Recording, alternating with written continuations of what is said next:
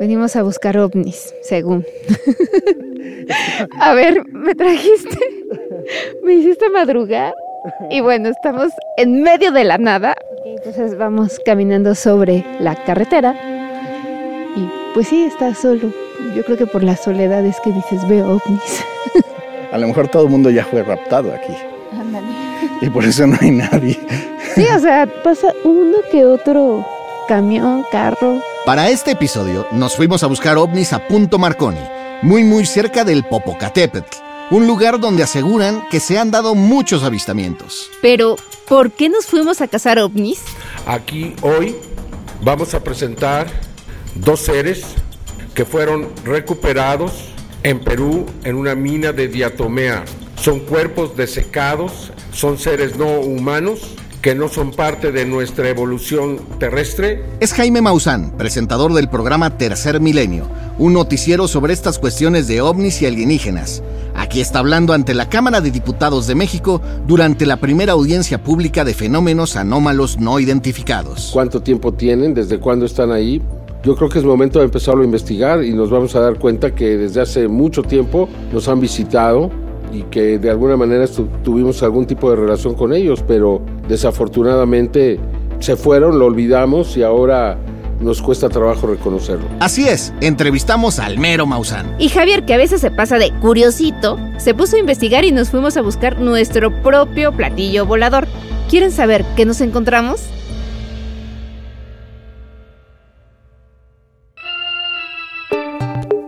¿En dónde está el punto Marconi y por qué se volvió famoso? ¿Cuándo iniciaron los avistamientos de ovnis en este sitio? ¿Qué pasó en la Cámara de Diputados de México y qué están investigando los gringos de su lado? Aquí te lo vamos a contar. Yo soy Otto del Pino. Y yo Javier Bravo. Bienvenidas y bienvenidos a Ruta Didi. Iniciemos nuestro recorrido. Esta vez desde algo parecido a un ovni. Así que prepárense para ser abducidos.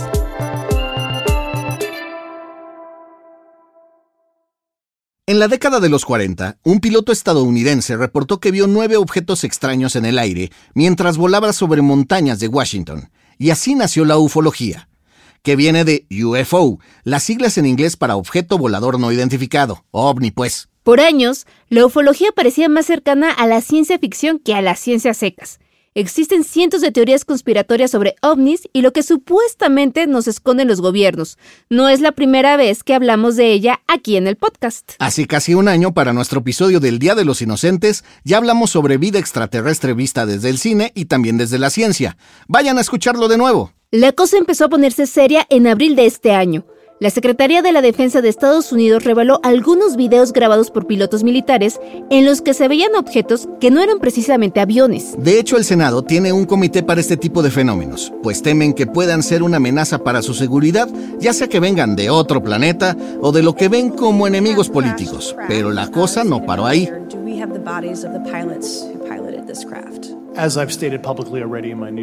El 26 de julio, en una sesión del Congreso de los Estados Unidos, David Grush, exoficial de inteligencia de la Fuerza Aérea, aseguró que el Pentágono tiene en su poder tecnología y restos de seres no humanos recuperados en varios incidentes. Obvio, el Pentágono lo negó. Aún así, desde 2022 existe una oficina de resolución de anomalías de todos los dominios del Departamento de Defensa de Estados Unidos, que básicamente investiga a los ovnis y publica los casos que van resolviendo según ellos. ¿Como los hombres de negro?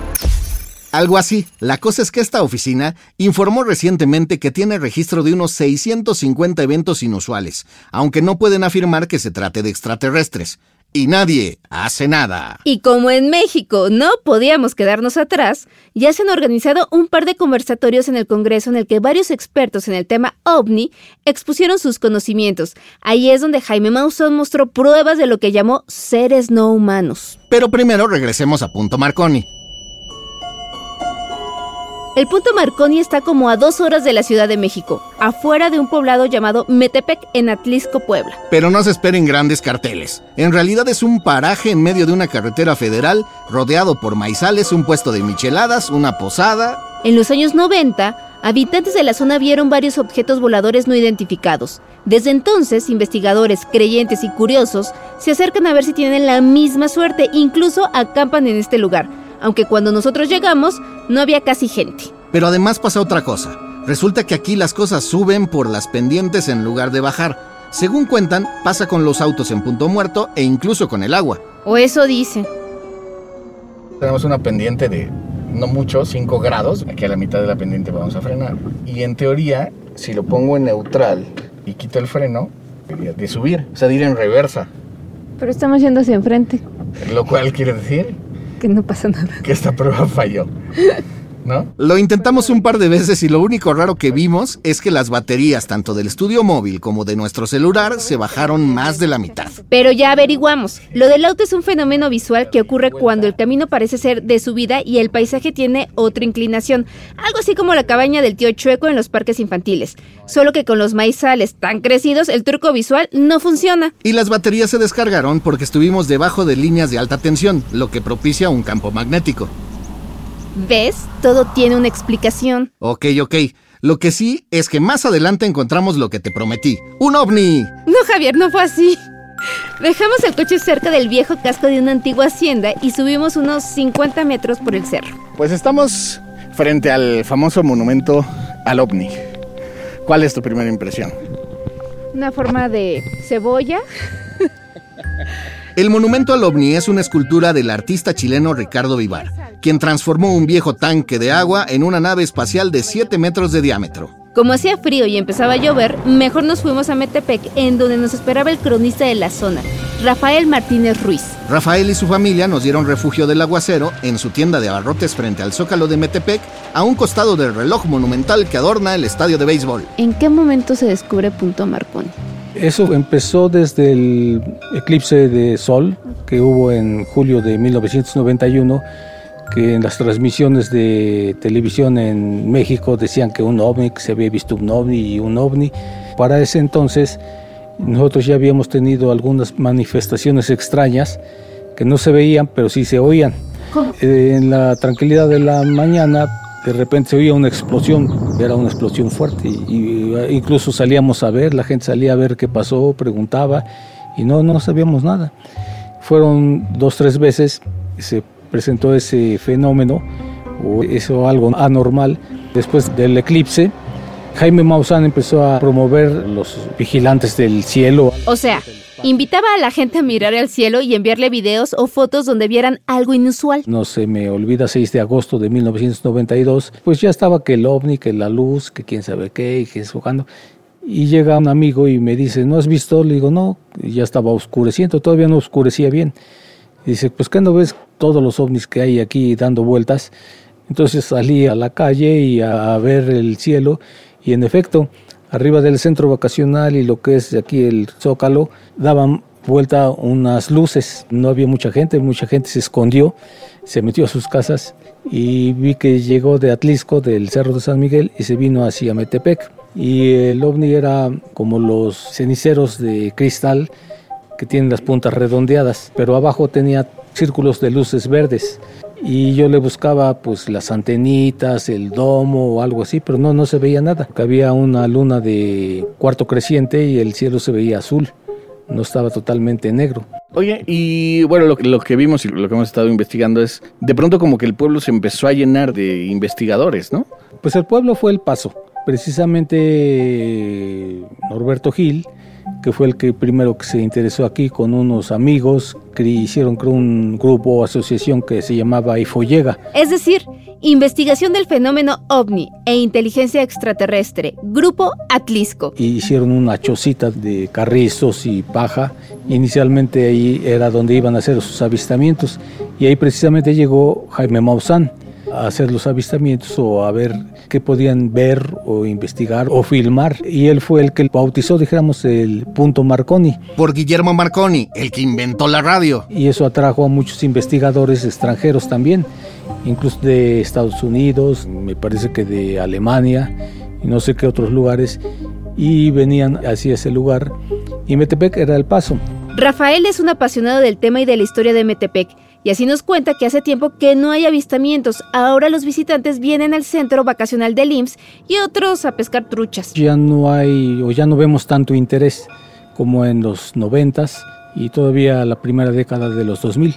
Ahora sí, el atractivo principal es el Popocatépetl, sus emanaciones, sus explosiones, la ceniza que lanza. Muchos sí llegan a ver el monumento al ovni, sacarse fotos, les llama la atención, hacen videos y que visiten el ovni o visiten Metepec pero generalmente van de paso. Cada agosto organizan el Festival del OVNI con campamentos en Punto Marconi, encuentros con ufólogos, carreras atléticas y una gran fiesta con temática alienígena. Tendremos que ir. Una vez que pasó el aguacero, sin ver ovnis ni lograr el experimento magnético, nos comimos unas chelupas y tomamos camino hacia la Ciudad de México, a Santa Fe para ser exactos. Ahí en un centro comercial subterráneo tiene sus oficinas la persona que le puso nombre al punto Marconi y que nos aclaró que ya no se le debe llamar ovnis sino FANI, es decir, fenómenos anómalos no identificados. Soy Jaime Maussan y soy periodista investigador. Jaime Maussan era reportero del programa de televisión 60 Minutos que conducía a Juan Ruiz Gili en Televisa. En 1984 presentó el caso de Edward Billy Meyer, un agricultor suizo que asegura que desde niño tiene contacto con una civilización extraterrestre llamada Pleiades. Casi 40 años después, sigue presentando videos y evidencias de lo que él llama vida extraterrestre. ¿Qué le llamó la atención de este tema como para especializarse, digamos? Que no hay nada más extraordinario en el mundo, ¿sí? Para mí lo más preocupante en el mundo es el medio ambiente, es el cambio climático, es la extinción masiva de insectos, de la fauna marina, de los corales, de los bosques, de los mamíferos. Eso es muy preocupante, pero como importancia, establecer comunicación con otras inteligencias que vienen de otro planeta, que saben mucho más, que han logrado un mayor desarrollo, creo yo que no debería haber nada más importante, porque es lo único que realmente puede cambiar al mundo, ¿no? ¿Cuál será más bien su intención al venir? Su intención al venir, pues, curiosidad, ver qué es lo que estamos haciendo, ver cómo lo estamos haciendo y quizá algún día poderse comunicar con nosotros y darnos sus mejores consejos, ¿no? Creo que están preocupados de lo que estamos haciendo, ¿no? Y creo que pues es necesario que escuchemos, porque de otra manera todo está perdido. Hasta ahora son dos visitas a la Cámara de Diputados, 12 de septiembre y 7 de noviembre, en las que ha presentado junto a médicos y otros científicos lo que para él es evidencia de vida no humana. De inmediato los medios de comunicación y científicos dijeron que son cuerpos armados e incluso hechos de papel como las piñatas, pero Jaime Maussan defiende estas muestras a capa y espada. Cuando se terminan de investigar, y ojalá y que sea en mi tiempo de vida, se va a reconocer que son ciertos, ¿no? Yo no presentaría nada que no fuera cierto en el Congreso de México. Tendría que estar loco.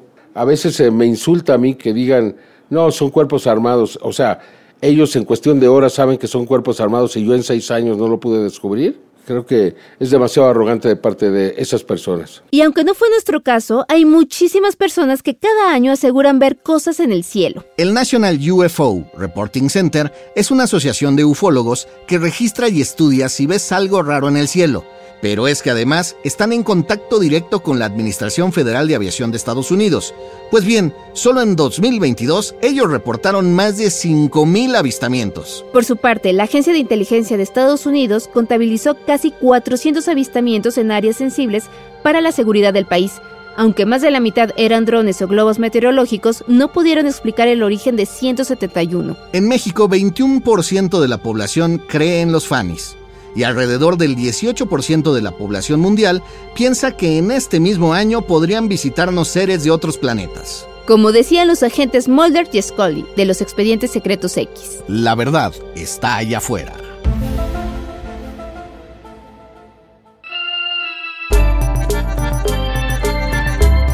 Esto fue Ruta Didi. Muchas gracias por escucharnos. Este episodio fue producido por Quisaya Estudios para Didi.